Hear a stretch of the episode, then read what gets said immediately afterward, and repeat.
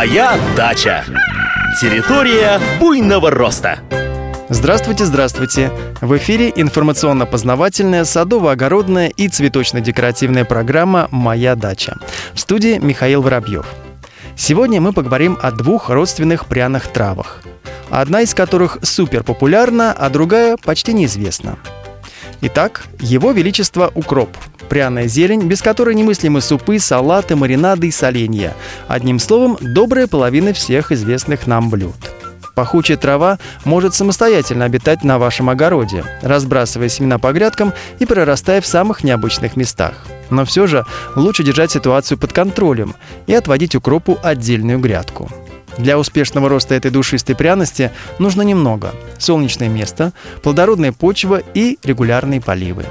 В зависимости от сорта, первый урожай можно убирать уже через 30-40 дней после всходов. Чтобы пучок свежего укропа всегда был на вашем столе, его нужно сеять понемногу, но через каждые 10-15 дней. Проблем с выращиванием укропа обычно не бывает, но в последнее время это растение все чаще поражается вредным насекомым, так называемым итальянским клопом – Внешне он похож на зеленого лесного клопа, но окрашен очень необычно. Оранжевые полосы чередуются с темно-синими. Итальянский клоп в принципе миролюбив, но свои убежища предпочитает строить в листьях и зонтиках укропа. Понятно, что после этого в пищу их использовать нельзя. Поскольку на зеленых культурах ядохимикаты использовать запрещено, то способ борьбы с итальянским клопом только один – механический. Регулярно стряхивайте насекомых в ведерко с водой, а потом уничтожайте.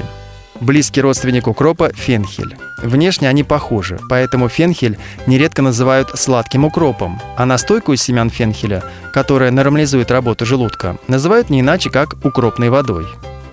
Однако есть у фенхеля особенность, которая нравится далеко не всем.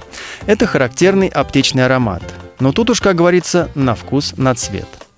В культуру введены два вида фенхеля. Фенхель обыкновенный, он-то и похож по виду на укроп, и фенхель итальянский – вот эта разновидность весьма интересна и необычна. У фенхеля итальянского основания нижних листьев сильно разрастаются, образуя что-то вроде рыхлого качанчика размером с яблоко.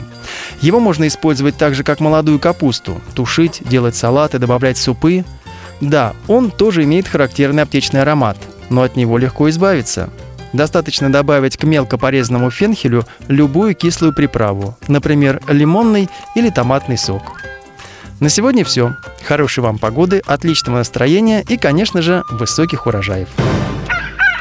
Моя дача. Территория буйного роста.